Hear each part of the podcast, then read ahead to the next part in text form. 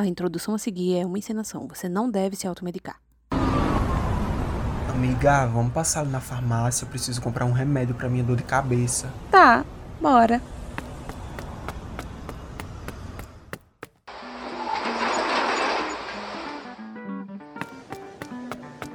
Oi, moça, bom dia. Você tem paracetamol? Bom dia, vou verificar no sistema. Você tem cadastro? Tenho sim. Cadastro? É, mulher, o CPF.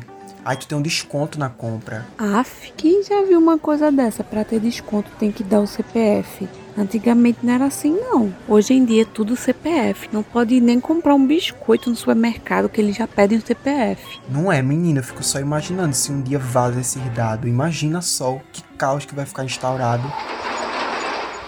Será que é perigoso, amigo? Rapaz, eu não sei, mas que dá medo, dá sim, viu? Oxe, eu ia endoidar. Imagina o povo tendo acesso aos meus dados e controlando e fazendo o que quisesse deles, que nem filme de ficção científica.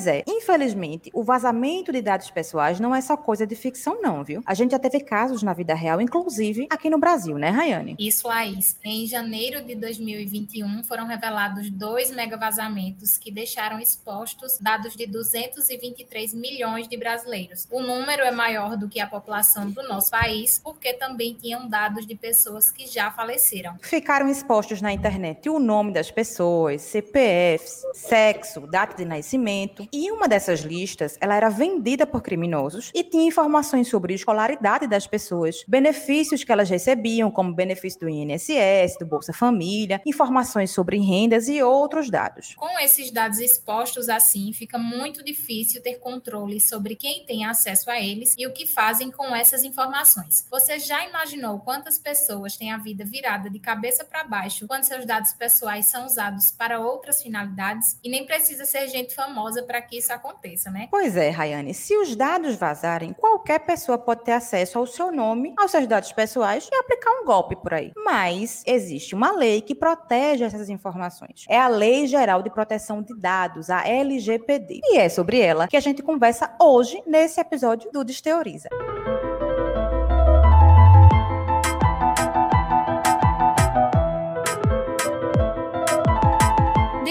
Desteoriza, um podcast sobre ciência e um monte de assunto que quase ninguém entende direito.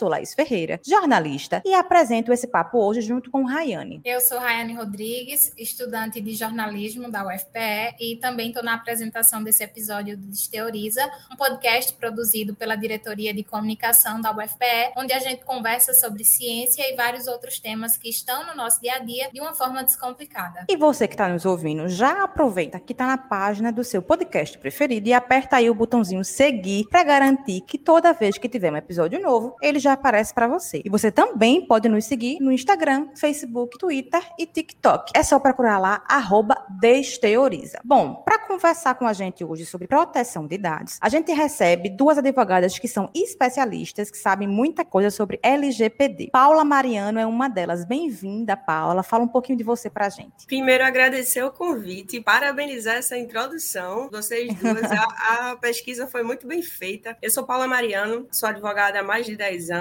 tenho uma atuação empresarial. Minha vida foi toda faltada no jurídico interno de grandes empresas aqui de, de, Pernambuco, né, do Nordeste. E há dois anos eu trabalho especificamente com a Lei Geral de Proteção de Dados. Bem-vinda, Paula. Nossa outra convidada é Paloma Mendes Saldanha. Bem-vinda, Paloma. Se apresenta para a gente também. Olá, pessoal. Coisa boa estar aqui com vocês. Muito bom, Rayane, Laís. Muito obrigada pelo convite. É sempre uma satisfação enorme estar conversando sobre direito e tecnologia da informação, principalmente a parte de proteção de dados pessoais, que é o meu xodó desde sempre, na verdade. Né? Eu costumo dizer, enquanto Paula está na área empresarial há 10 10 anos, há mais de 10 anos, né, Paula? Eu estou aí na área de Direito e Tecnologia também há mais de 10 anos, trabalhando com especialização, com mestrado, com doutorado. Sou presidente da Comissão de Direito, Tecnologia e Informação da OAB Pernambuco, sou fundadora e CEO da placamãe.org e a gente trabalha muito com essa perspectiva de criação de uma cultura de proteção de dados. Então, para além da, da postura acadêmica, da, da intervenção acadêmica que eu tenho na sociedade, eu também sou advogada nessa área de Direito e Tecnologia da Informação. Parabéns, viu? Adorei também a introdução de vocês e acredito que a gente vai ter muita coisa boa para discutir aqui. Ah, massa. Primeiro, já agradeço novamente a presença das duas. E quero começar o nosso papo, como dizia o povo, vamos começar pelo começo. Lei Geral de Proteção de Dados, esse nome bem grande, que a gente resume como LGPD, essa sopa de letrinhas. É, eu queria que vocês trouxessem para a gente, Paula, assim, o que é a LGPD? O que é essa lei? Por que, que a gente precisa de uma lei para proteger os nossos dados? E quais são os dados que ela protege? Explicando um pouco do histórico, é uma lei sancionada desde 2018, então, apesar de parecer que é algo novo, ela já está no nosso mundo jurídico desde 2018. E ela teve um vacácio legis, que é o que a gente chama de tempo para entrar em vigor, de quase dois anos, um pouco mais de dois anos. Então, a gente tem ela valendo, como diz a história, a partir de agosto de 2020, mas agora, em agosto de 2021, foi que a gente teve a atuação da ANPD. Quem é a ANPD? É a Autoridade Nacional de Proteção de Dados. Então, ela foi o órgão que foi instituído por esta lei para fiscalizar as ações. A Lei Geral de Proteção de Dados, ela nada mais é a lei que veio para instituir a forma com que as empresas tratam os dados pessoais dos seus clientes. Então, ela vai agora determinar como é que vai ser feito o processo de coleta, tratamento e descarte. Paulo, que é tratamento de dados, tudo aquilo que é feito com um dado. Então, toda, a partir do momento que eu coletei aquele dado e faço qualquer tipo de ação com ele, isso é chamado de tratamento. Então, a lei veio para dizer: não tem problema, você pode coletar, mas a partir de agora você coleta desta forma, com esta razão, para esta finalidade, e você vai ter que criar uma política de descarte para você se desfazer disso aí. O dado pessoal é tudo aquilo que é identificado ou identificável. Então, não é só um nome, não é só um CPF, mas tudo aquilo pode vincular aquela pessoa àquele dado pessoal. Então, a gente trata como dado pessoal tudo isso. A lei vem para dizer as empresas, mas toda a pessoa física que fizer também tratamento de dados, então aquela pessoa que faz a venda de um doce, faz uma venda informal, mas que recebe um dado, ela tem que também estar tá seguindo a Lei Geral de Proteção de Dados. Então, tudo aquilo que fizer parte do mundo do dado pessoal, ela tem que ser regida agora pela Lei Geral de Proteção de Dados. Quando a gente fala dado pessoal, geralmente a gente pensa, como você falou, nome completo, CPF, né, sexo, endereço, mas tem outros dados pessoais, por exemplo, acho que biometria também é um dado Sim. pessoal e sensível, né? Então, tudo aquilo que é dado pessoal identificado ou identificável. Uma biometria pura e simples dentro de um banco de dados, ela pode ser a sua, mas se você consegue identificar a pessoa através daquela biometria, ela é sim considerada um dado pessoal e ela está dentro, ela é abarcada por essa Lei Geral de Proteção de Dados. Uma outra função né, da, da Lei Geral de Proteção de Dados é exatamente o empoderamento dos titulares dos dados pessoais. E aí, com o que, é que seria esse empoderamento? Seria a gente tomar para si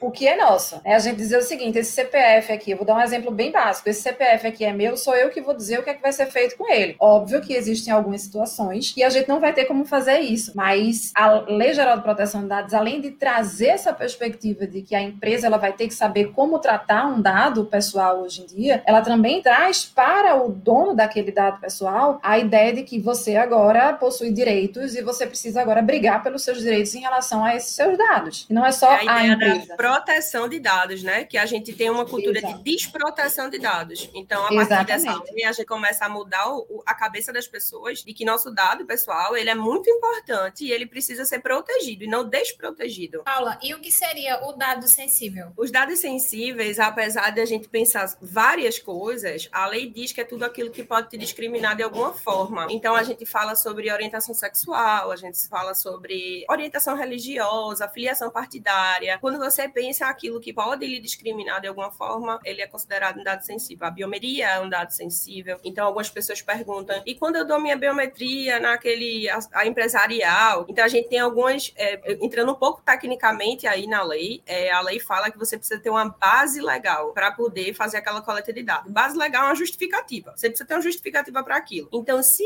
o, o empresarial consegue justificar que aquilo dali é para segurança, é para evitar fraude, até para ter.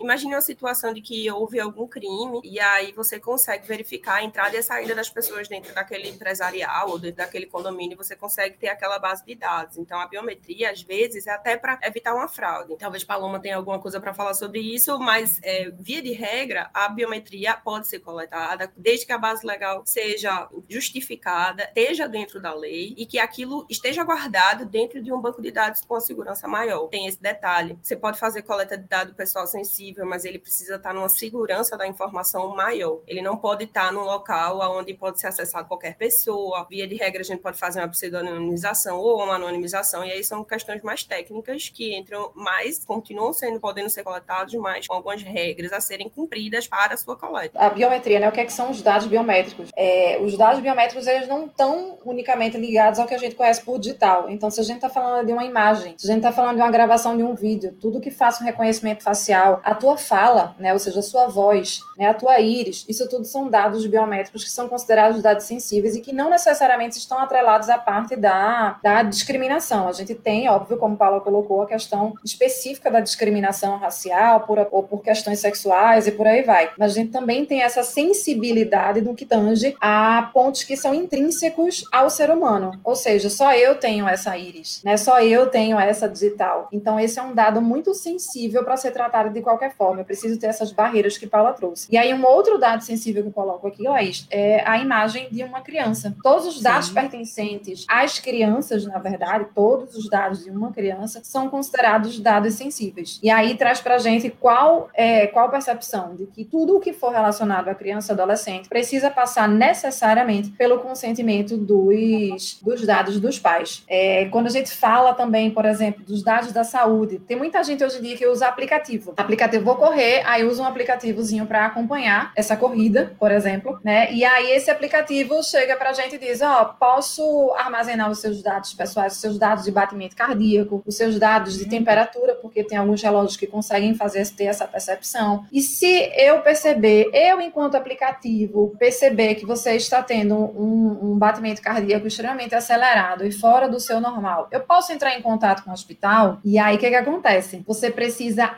autorizar, porque essa, essa ponte dele entrar em contato com o hospital para utilizar os seus dados de saúde, né? Porque querendo nossos batimentos cardíacos são dados sensíveis, são dados voltados à saúde também. Ele precisa de um consentimento. Então, você, na hora que está utilizando esse aplicativo, ele vai trazer para você essa cláusula e você vai ter que consentir essa cláusula. Porque ele não pode compartilhar esses teus batimentos cardíacos com o hospital ou com qualquer serviço de emergência sem que você tenha dado autorização para isso. Complementando isso... aí, só para ilustrar uma situação que o Paloma falou sobre os batimentos cardíacos nos Estados Unidos, um senhor foi salvo pelo iPhone. Enfim, ele permitiu que esses dados de saúde fossem compartilhados com o iPhone e foi verificado que ele estava tendo um ataque cardíaco. E aí o iPhone ligou diretamente para o 911 e ele foi salvo por isso. Então, assim, a gente demoniza algumas coisas da tecnologia porque de fato precisam ser colocadas, mas num, caso como esse, a tecnologia, a internet das coisas salvou a vida dele, né? Então, Exato. realmente colocar na balança aí ponderar. O que a gente precisa, eu acho, na verdade, é ter cuidado e observar quais são as,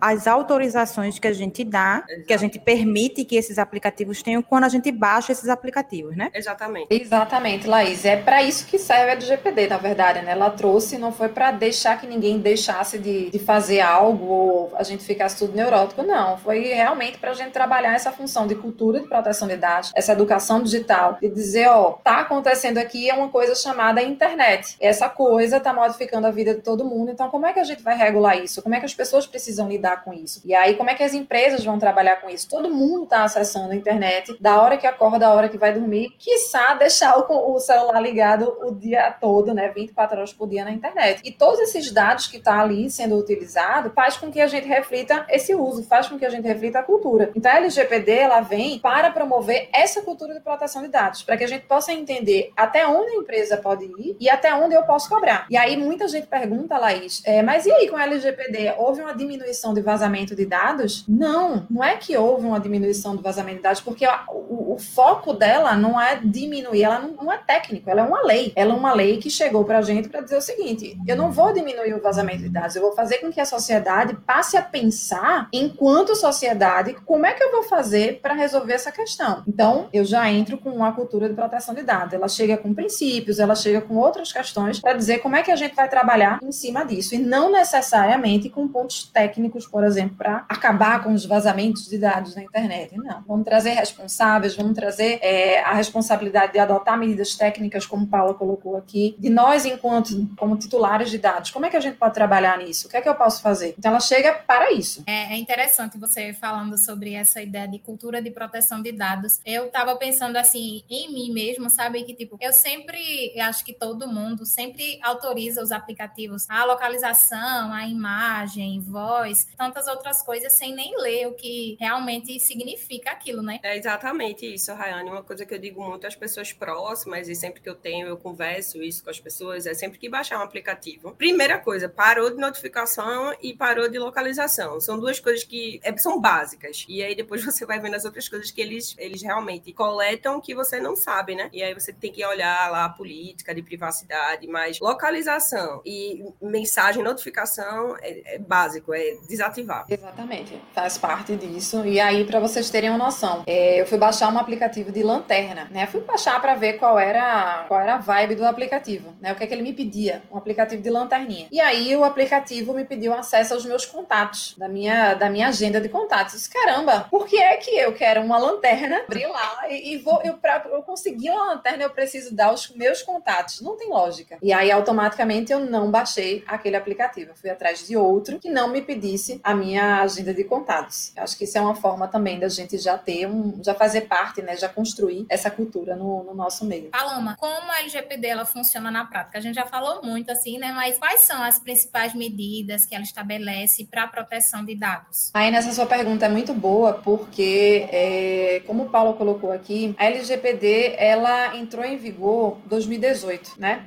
E a gente teve uma aplicação, na verdade, uma, uma entrada em vigor da sanção agora 2021. Só que o que acontece? Antes mesmo disso, a gente já discutia sobre proteção de dados. A, a, a discussão sobre proteção de dados vem desde 2006, quiçá antes. E aí, o que, que a gente poderia fazer? Quando a gente teve essa entrada da LGPD no nosso Brasil, que teve lá o caso Facebook versus Cambridge Analytica, né? Foi um vazamento total. E aí fez, não, a gente precisa agora, para além de outros fatores econômicos de participação do Brasil, Brasil no cenário internacional, a gente precisa agora de uma legislação que seja mais específica em relação à proteção de dados. Daqui que se discutisse como é que ia sair essa legislação, Rayane, a gente precisava se munir de outras formas, porque os vazamentos continuavam acontecendo, as questões continuavam acontecendo, as violações, inclusive das legislações já existentes, continuavam acontecendo. Então a gente tinha questões voltadas a direito da imagem, direito, da, direito à honra, tudo acontecendo no meio ambiente virtual. O que é que a LGPD trouxe para a gente? A LGPD LGPD trouxe para a gente princípios, então 10 princípios que precisam ser levados em consideração, mas que a gente já via eles na nossa Constituição Federal, a gente já via alguns deles no Código de Defesa do Consumidor, no Estatuto da Criança e Adolescente, no Estatuto do Idoso, na Lei de Acesso à Informação, por exemplo, e as bases legais, como o Paulo colocou, que são as justificativas que a gente faz. Então, como é que seria essa aplicabilidade na prática? Na prática, sou eu participar, né,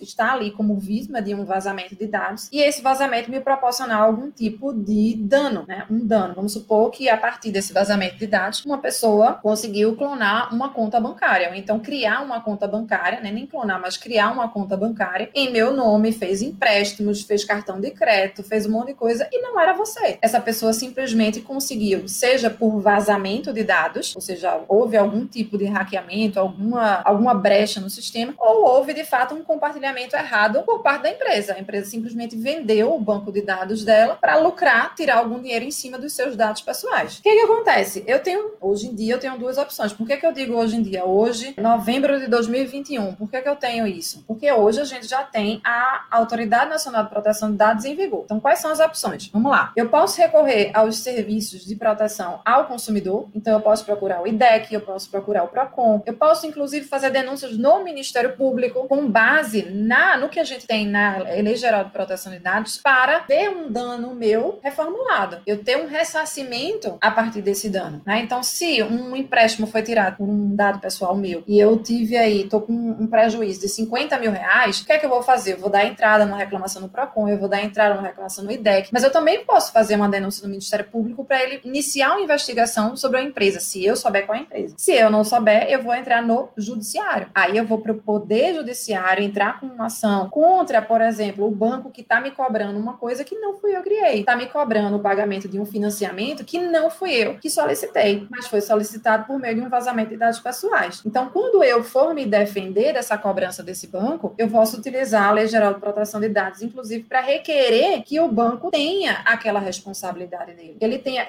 um exemplo muito, muito corriqueiro, viu, Rayane? Emissão de boleto fraudulento. E isso já tinha, ó, antes da LGPD, bem antes. Hoje a gente traz a LGPD como mais uma legislação para fundamentar isso. Porque se você faz uma emissão de um boleto dentro de um site de um banco, ele tem que ser responsável pelo boleto que vai ser emitido ali. E se aquele boleto for falso e você pagou aquele boleto, a culpa não é sua. Você entrou no site, você baixou o boleto e você tem a confiança no seu banco ou naquele site para fazer a, baixa daquele boleto e para pagar aquilo ali. E você pagou. E o banco ele não pode vir te pedir de novo. A empresa que fez aquele boleto, ela não pode vir te pedir para ser pago de novo. Por quê? Porque você já pagou, você fez um pagamento que a gente chama de boa fé. Então a empresa e o banco é que tem que se responsabilizar, assumir o risco da atividade deles e melhorar as medidas de proteção daqueles sistemas que eles estão utilizando para a emissão de boleto. Então a gente tem DEC, PROCON, Ministério Público, Poder Judiciário e hoje em dia a gente tem a Autoridade Nacional de Proteção de Dados, basicamente uma agência reguladora que recebe denúncias. Ela fiscaliza também, né, faz a fiscalização de ofício, mas ela também recebe denúncias de qualquer pessoa física, qualquer pessoa jurídica. Ela vai estar aberta a receber esses, essas reclamações sobre proteção de dados pessoais. É, eu queria trazer uma situação do cotidiano aqui. É todo mundo que já precisa comprar remédio, acredito que já tenha passado por isso que eu vou dizer. É o famoso coloque seu CPF aqui na maquininha para fazer um programa de fidelidade, dê seu CPF aqui. Tem algumas que pedem até a, a digital, né, a biometria, para participar de um programa de fidelidade para ter desconto. Se a senhora colocar seu CPF, tem desconto. E isso não está mais restrito, digamos assim. Teve um boom nas farmácias, né? Era mais farmácia, mas isso está se encaminhando para estabelecimentos comerciais de diversos ramos. Eu mesma passei por uma situação de, de comprar um mouse numa loja de papelaria e a pessoa dizer, coloque seu CPF aqui. Eu perguntei, mas para que meu CPF? Não, para facilitar quando a senhora, se a senhora precisar trocar. Diversos segmentos comerciais estão agora pedindo CPF. A minha pergunta é: eles podem coletar esses dados? E se puderem coletar esses dados, é, o que é que eles podem e não podem fazer com os meus dados? É, mas, é, a gente volta àquela história da finalidade, tá? Para que este CPF está sendo coletado? Então, sempre que a gente tiver uma obrigação legal para coleta daquele CPF, a gente vai precisar dar. Vamos considerar que você tem uma receita de remédio controlado, e aí a farmácia ela é obrigada pela Anvisa a ter uma portaria, e ela é obrigada a fazer essa coleta desses teus dados pessoais. Então, essa, vamos dizer que nessa situação tá tudo certo. Eles podem coletar os dados pessoais. Também não quer dizer que na situação da concessão de desconto tá errado, certo? Não está errado. O que está errado é o modus operandi, como a gente chama no direito, que é a forma com que eles são feitos. Então, você esclarecer ao teu consumidor que aquela coleta de dados está sendo feita porque eu traço um perfil de consumo consumo seu, eu posso te conceder descontos com relação a isso. Então, tudo isso, quando esclarecido, não é um problema. O problema é quando você coleta meu CPF, você coleta meus dados pessoais e procede com a finalidade diferente daquela que você me disse inicialmente. Você faz um, um compartilhamento de dados com outras pessoas, você faz compartilhamento de dados com empresas farmacêuticas que vão te dar desconto por outras coisas. Então, o erro que a gente diz, a LGPD não veio para limitar nada, ela veio para regulamentar. Então, se você, empresa, anda direitinho, tá ali no caminho, você tem uma base legal, você justifica a sua finalidade, você trata o dado corretamente, você mantém aquilo na segurança da informação, não tem problema. Também tem as questões que o CPF precisa ser coletado para emissão de nota fiscal. Então, isso é uma opção do consumidor até um teto, é de mil reais, Paloma, se eu não me engano. É mil reais. A, par a partir de mil reais é obrigada a, a, dar o CPF. Isso. E com relação aqui a, a Recife e Pernambuco, tudo, toda vez que prestação de serviço for realizada, você também tem que dar, porque é a obrigação do, do prestador de serviço permitir essa nota fiscal, tá? Então, existe aí é, é, essas, essas regras. É importante, como Paloma disse, a gente fazer é, esse, essa cultura de todo mundo, que todo mundo fique informado. E a partir do momento que todo mundo está informado, a gente consegue rodar de uma forma mais tranquila, onde a gente evite é, todas as questões as fraudes. Eu recentemente meu cartão foi clonado e tiveram compras. Então, a, e de onde veio, Paula? Quem sabe? Quem sabe de onde vazou? Depois eu,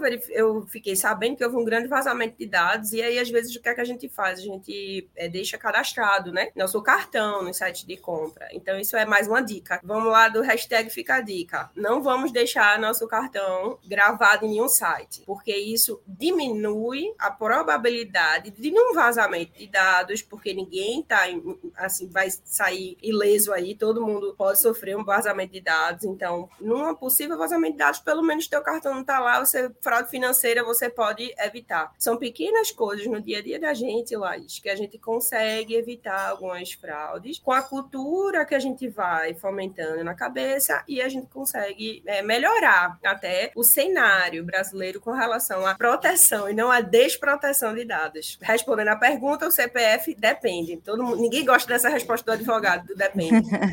Mas é uma, uma resposta que cabe. Então, talvez o nosso comportamento como consumidor seja, ah, bota seu CPF, é perguntar, para quê? Me explique é, qual é a finalidade de você coletar o meu dado. O meu grande movimento é esse, é a gente se empoderar dos nossos dados, é como a Paloma disse, a gente tomar de volta a titularidade dos nossos dados e sempre perguntar o para quê. Para que você está coletando? Porque eu estou fazendo teu perfil de consumo e aí eu posso te oferecer alguma oferta. Você tem interesse? Ah, tenho. Vou lá e coloco meu dado. Não, não tenho interesse não. Meu CPF vale mais do que um desconto. Então, é você realmente certo. é você tomar a titularidade daquilo que é já seu. É porque em algum momento ficou meio confuso, ficou meio nebuloso essa titularidade. Aqui no Disteoriza a gente tem um quadro chamado Conta Tua História, onde as pessoas contam histórias e causos sobre o assunto que a gente está conversando naquele episódio. E hoje a gente vai fazer um pouquinho diferente. Ao invés de contarem as histórias, as pessoas vão fazer perguntas para que as nossas entrevistadas, Paula e Paloma, possam responder. Vamos lá. Conta a tua história. A primeira pergunta é do Edivaldo Moura. A gente abriu uma caixinha de perguntas no Instagram do Desteoriza e ele mandou a seguinte dúvida: Os bancos podem compartilhar os dados de um cliente com outros bancos sem a nossa autorização? Já aconteceu comigo. E aí, Paula? Rayane, primeiro agradecer a participação de Edivaldo no nosso Instagram, fazendo a pergunta. Uma pergunta super importante, porque agora a gente tem a figura do Open Banking. Muita gente está comentando aí. O Open Banking é um instituto que tem ali paralela LGPD, mas você pode fazer a opção por isso. Lembre-se, opção de fazer o compartilhamento dos seus dados com outros bancos, mas sem consentimento, sem opção feita, os bancos não podem fazer compartilhamento de dados. Isto é ilegal. A gente, infelizmente, voltando à cultura, a gente tem essa cultura. Então, há não muito tempo atrás, a venda de banco de dados era legal, não havia problema. Você vender banco de dados existentes, você comprava banco de dados. A Serasa vendia vendia a 99 centavos. A gente não valia nenhum real para a Serasa. Então, a gente, ela vendia nossos dados a 99 centavos. Então, respondendo a pergunta do Edivaldo, não, não pode. É ilegal. Acontecendo isso, volta às instruções de reclamação diretamente à instituição bancária. Caso não venha a ser resolvido, a gente tem uma lei, pode judicializar, abertura de reclamação em PROCON, Ministério Público. Então,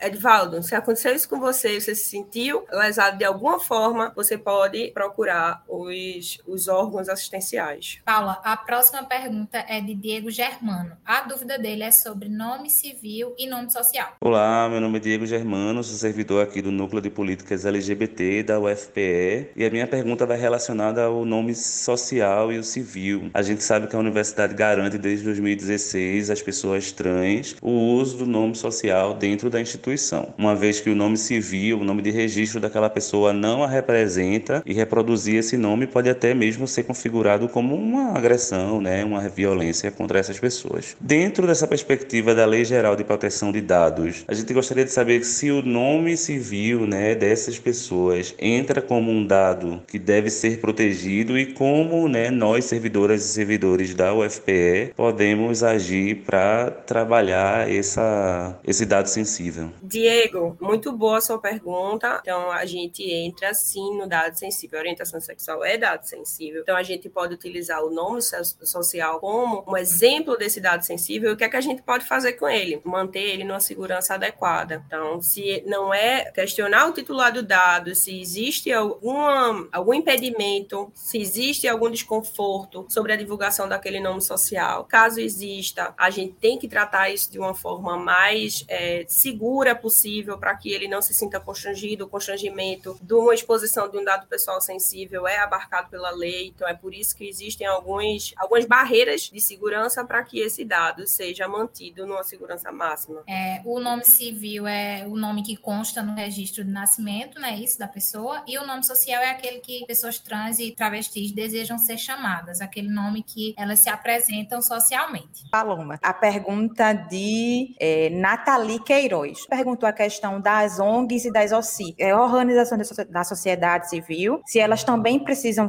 obedecer à LGPD, quais são as principais recomendações? Eu sou Nathalie Queiroz e eu tenho uma dúvida. A LGPD, ela prevê um tratamento igual para organizações de distintas naturezas. No caso das organizações da sociedade civil, né, ONGs, é, OCIPs e etc. Quais são os principais cuidados que essas organizações da sociedade civil que não têm, não tem, né, fins lucrativos, elas devem ter para cumprir contento dentro daquilo que está previsto a LGPD? Maravilha, Nathalie, essa pergunta é excelente e aí já te digo o seguinte, de fato, como você conseguiu constatar, a LGPD ela trata de modo igual todas as, as nossas organizações e instituições. Ela de fato é uma legislação principiológica que tem poucas regras, mas que foi criada para pessoa física ou jurídica de direito público ou privado. Então aqui a gente não tem que falar que ah, porque é ONG ou porque é OCIP vai ser alguma coisa diferenciada é, ou vai ter algo diferenciado no momento da aplicabilidade da Lei Geral de Proteção de Dados. O que é que a gente pode levantar enquanto possível diferença mais à frente? E aí é um palpite meu, não é algo que seja exatamente já posto hoje, tá? A Autoridade Nacional de Proteção de Dados lançou há pouco tempo é, um guia orientativo para as empresas de pequeno porte. Então, ela traz quais são as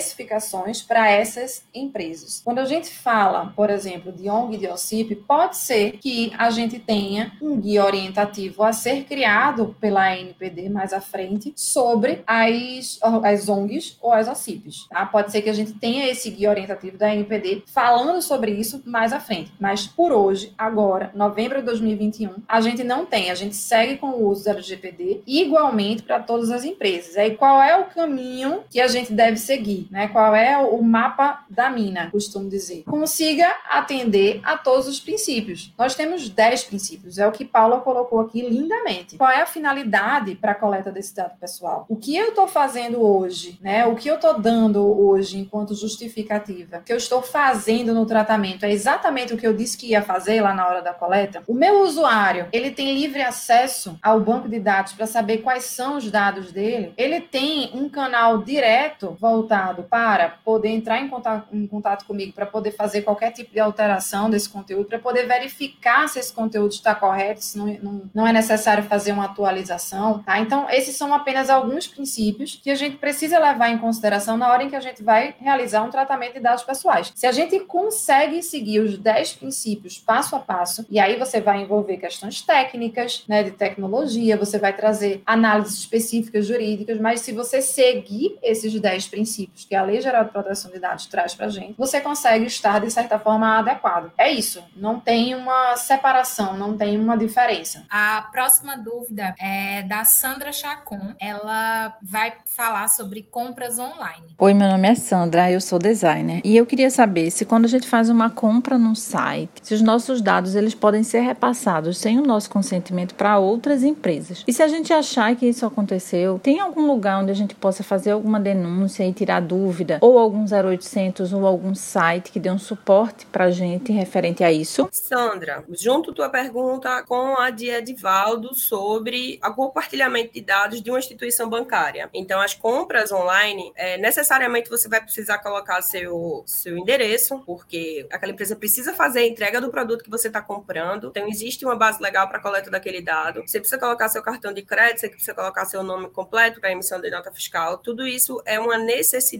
Então, a finalidade está adequada à coleta daquele dado. Não, aquele site não pode fazer compartilhamento de dados é, sem o seu consentimento. Quanto ao que você pode fazer, caso se identifique que foi vazado seu dado dentro daquele site, você, novamente, existe uma obrigação legal, através da Lei Geral de proteção de dados que todas as empresas precisam ter um canal de atendimento ao titular. Então, existindo essa obrigação legal, você pode entrar em contato administrativamente através desse canal de atendimento ao titular, fazer a sua, o seu questionamento, procurar saber o que foi que aconteceu, procurar é, entender da empresa se realmente aquele dado foi vazado lá. Então, administrativamente, as orientações são essas. Você pode, inclusive, também abrir uma, uma reclamação junto à NPD. Mas, caso nada disso resolva, voltando, é uma lei. Então, existe a possibilidade de você abrir uma reclamação junto ao PROCON, abrir, judicializar, né, ir a um juizado especial, alegando algum dano moral, caso você venha a ter tido algum tipo de ter sido lesado de alguma forma por aquele vazamento de dados. Então, a gente tem opções administrativas e judiciais. E a gente tem mais uma pergunta, dessa vez a questão é de Aline Cavalcante.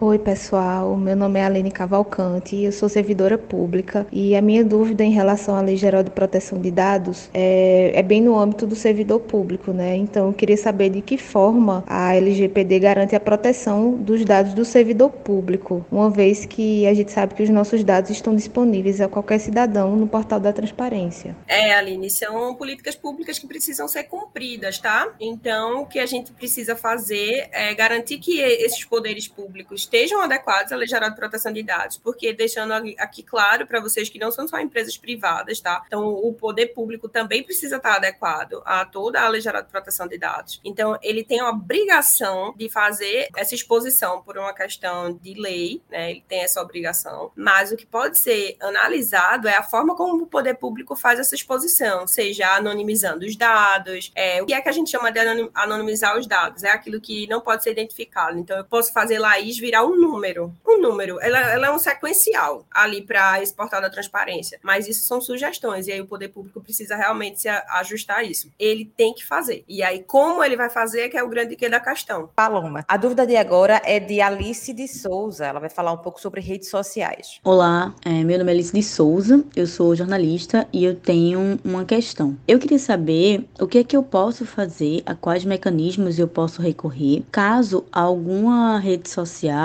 ou alguma outra forma, enfim, algum outro canal é, de comunicação digital libere meus dados sem o meu consentimento. Porque o que a gente vê muito, que a gente vê com alguma frequência, é que a gente já libera muitos dados para as companhias, mas que esse uso desses dados ele não é tão claro. Então, às vezes meu dado, eu posso descobrir que meu dado está sendo usado para algo que não me foi dito previamente. E aí nesses casos é, eu recorro de que forma, aonde, já que também esse acesso a esses canais de comunicação com as plataformas ele é bem restrito. É, hoje em dia a gente tem como obrigatoriedade da Lei Geral de Proteção de Dados que toda empresa coloque em sua, em sua política de privacidade o nome de um encarregado, tá? Encarregado é aquela pessoa que vai tratar da comunicação entre o titular dos dados pessoais, ou seja, eu, e a dona da empresa, Laís, certo? Então, se, por exemplo, eu quero reclamar que a empresa de Laís está coletando um dado que, a princípio, não me foi informado, eu vou entrar em contato com o encarregado da empresa de Laís, solicitar esclarecimentos sobre essa coleta, para que eu possa, a partir do que me for respondido, tomar alguma, é, alguma providência sobre isso. Só que o que acontece? Existem várias formas de a gente tomar conhecimento sobre um determinado tratamento né, de dados pessoais. Então, pode ser por um vazamento, pode ser por uma foto que foi postada, pode ser por um print de tela que foi vazado, pode ser de uma ligação que a gente recebe é, a partir de uma empresa que diz, ah, se identifica, ah, eu, eu sou parceira do grupo Google e estou aqui para lhe ofertar determinado produto. Você, pode acontecer isso? Pode. Então, vai caber a você também, ao acessar o aplicativo, você ler a sua política de privacidade, você ter acesso a esse conteúdo e poder questionar o que você achar que deve ser questionado. Entretanto, eu já adianto a vocês, todo termo de política de uso e condições, toda a política de privacidade, em sua maioria, ele é considerado o que a gente chama de termo de adesão. A gente não tem como questionar para poder usar aquele aplicativo. Então, a regra está lá, ela existe. Você aceita se você quiser aceitar, mas isso também não é o fim do mundo, né? Não tem mais o que fazer, oh meu Deus, aceitei, não tem mais o que fazer. Não, não é assim. Se de alguma forma aquela regra que foi colocada, aquela cláusula que foi colocada pela empresa, é, te causou algum dano, vai caber a você entrar em contato, do meu ponto de vista, inicialmente com a empresa para tomar satisfações de forma administrativa administrativa e depois você pode recorrer àquilo que eu já tinha colocado. A gente pode ir atrás do, do PROCON, a gente pode ir atrás do IDEC, a gente pode fazer uma denúncia ao Ministério Público, a gente pode judicializar uma ação, a gente pode fazer uma denúncia à Autoridade Nacional de Proteção de Dados. E sempre lembrando do seguinte: é, se você visualiza que vazou um dado e você está ciente de que foi de determinado, determinada empresa que liberou aquele dado teu, como é que a gente vai provar isso? Né? Como é que eu consigo provar isso? Então, se se você tem uma prova que é virtual, se você chegou um e-mail, se você chegou uma mensagem de WhatsApp que comprova essa, esse vazamento, por exemplo, a ideia é que vocês utilizem não só do print de tela, tá? Porque o print de tela por si só, ele não é garantido juridicamente falando, não é válido juridicamente falando, mas para iniciar um de, determinado procedimento é cabível. Mas que você traga junto a esse print de tela um documento comprobatório. E aí existem duas hipóteses. Ou você faz uma ata notarial, que é muito cara, tá? Não recomendo. Ou você vai atrás de empresas que trabalham na internet e que fazem as verificações de conteúdo. Não vou dizer aqui nomes de empresas, mas existem várias empresas que verificam a validade daquele fato, né? A autenticidade daquele fato que aconteceu na internet e você pode, a partir daquele print de tela, a partir do que aquela empresa vai anotar é, naquele documento que vai servir para você como prova, você tem como comprovar aquele dano que você sofreu. Deixa eu fazer só um, só, deixa eu só botar só mais um exemplo aqui. Um exemplo bem interessante para a gente pensar sobre o, essa questão do consentimento e o uso de outra base legal, como Paula estava comentando aqui, é no ambiente de trabalho. Quando a gente vai, por exemplo, é, fazer um contrato de trabalho, né, quando a gente vai fornecer os dados para que a empresa faça o nosso contrato de trabalho, ele precisa lá RG, CPF, endereço, nome completo. E ele não precisa do nosso consentimento para ter esses dados pessoais. Por quê? Porque ele está cumprindo uma obrigação legal. Ele precisa usar isso aí para poder repassar para a Receita Federal, para cadastro de E-Social e por aí vai, certo? Essa aí é uma opção que a gente usa a obrigação legal. Entretanto, quando a gente tem ponto eletrônico por biometria, a gente já está falando da necessidade do consentimento. Por quê? Porque o dado biométrico, como a gente colocou aqui, ele é um dado sensível. Então, eu preciso do, do, do consentimento. Eu não posso utilizar o dado sensível por meio de obrigação legal. Não posso de jeito nenhum. Então vejam que são duas situações: nome, RG, CPF, endereço, no contrato de trabalho é obrigação legal. Mas quando eu estou falando do, da minha biometria para cadastro num, num, ponto eletrônico, eu já estou precisando do consentimento. O nosso episódio está chegando ao fim, infelizmente. Mas antes da gente terminar, a gente sempre pede às nossas convidadas e convidados indicações de onde as pessoas que estão nos ouvindo podem ter mais conteúdo sobre o tema, né? Então, onde é que as pessoas podem é, conseguir mais mais é, informações sobre LGPD, proteção de dados, etc. Paloma, você trouxe alguma indicação para gente? Trouxe, Laís, trouxe muita coisa boa que vocês podem encontrar na Netflix, vocês podem encontrar no YouTube, vocês podem encontrar em sites. Então lá vai. Documentários, eu trouxe para vocês o Privacidade Hackeada, tá? Vocês encontram na Netflix. O Coded Bias também tá no Netflix. O Dilema das Redes também tá no Netflix. E trouxe um documentário que ele não tá no Netflix, mas se vocês colocarem colocarem lá no buscador de vocês, no Google, bota lá, sujeito a termos e condições, que é um dos primeiros documentários que falam exatamente sobre proteção de dados e a política de privacidade do Google. Né? Então, a partir dele surgiram vários outros documentários. Então, deixo esses quatro documentários aí para vocês. De filmes, eu trago o Her, que fala sobre um, uma, uma convivência entre seres humanos e, e sistemas operacionais. Então, isso tem toda um, uma discussão por trás de privacidade e proteção de dados. Tem também o filme Snowden, que mostra para gente como foi a divulgação de comunicações de presidentes do mundo inteiro que os Estados Unidos estava fazendo em sua base militar, digamos assim. É bem interessante vocês assistirem ele, que ele fala sobre o herói ou traidor, a história de Snowden. Então tem esse como filme e tem um filme Chape. Chape é um robozinho que foi criado num laboratório e de repente saiu do laboratório para viver é, numa sociedade, digamos assim, né, à margem da, da sociedade. E aí ele traz toda uma discussão sobre como os robôs aprendem a partir da inserção de dados, de proteção de privacidade, de como aquele ambiente de aprendizagem contribui para que uma inteligência artificial ela, ela sobreviva. Mas como série, Laís, eu trago como a número um a Black Mirror. Eu acho que se você acompanhar toda a série da Black Mirror que você vai encontrar na Netflix, você vai entender todas as possibilidades e impossibilidades existentes sobre privacidade e proteção de dados no nosso país. E aí a brasileira tem outra, uma série brasileira chamada Onisciente, exatamente. Tem outra chamada clickbait, tem a upload. E como o TEDx, né, o TED, se vocês procurarem no, no YouTube, vocês vão conseguir encontrar um, um TED falando sobre por que a privacidade é importante ou por que a privacidade importa, né, de Glenn Greenwald. Tem o, a questão dos filtros bolhas, que é interessante a gente entender como é que funciona isso de filtro bolha. Ah, eu estou pesquisando sempre o vestido vermelho e em tudo que eu faço aparece o vestido vermelho. Como é que isso acontece, né? Então, ele fala um pouquinho sobre isso. E tem outro TED que fala sobre como a Amazon, Apple, Facebook e Google manipulam as nossas emoções. Tudo voltado para essa parte de proteção de dados, para a gente entender como funciona. Gosto muito dessa ideia de que para eu formar uma cultura de proteção de dados, eu preciso entender como a coisa funciona. E entendendo como ela funciona, eu sei como agir. Eu preciso estar dentro até para poder querer sair daquilo dali, até para poder retrucar, reclamar e modificar alguma coisa que existe ali dentro. Então ficam aqui essas indicações. Paula, tem alguma dica para gente primeiro registrar meus protestos, que Paloma fez aí uma vasta, vastas indicações de coisas que realmente é, são muito importantes da gente ver, são coisas que é, trazem nosso dia a dia. Eu vou trazer vocês um pouquinho para o mundo do Instagram. Primeiro, enaltecer nossa pernambucana, que é diretora da ANPD, é, doutora Nairane Rabelo. É, o arroba dela é Nairane Rabelo, apenas. Ela é diretora da ANPD e ela traz muitas questões atualizadas, ela faz pontuações, principalmente de dentro da NPD, que é algo muito interessante, que é onde a gente vê onde as coisas estão realmente acontecendo e a, a gente vê a lei caminhando. Tem um, um, conselheiro, que é Fabrício da Mota Alves, que ele foi, inclusive, eu tive aula com ele, tive a honra de ter aula com ele, ele participou da criação da Lei Geral de Proteção de Dados, então é uma pessoa que traz muitas questões do dia a dia e traz questões técnicas também, o arroba dele é motaalves.fabrício. E a última indicação do Instagram é da própria NPD, é a NPD Gov,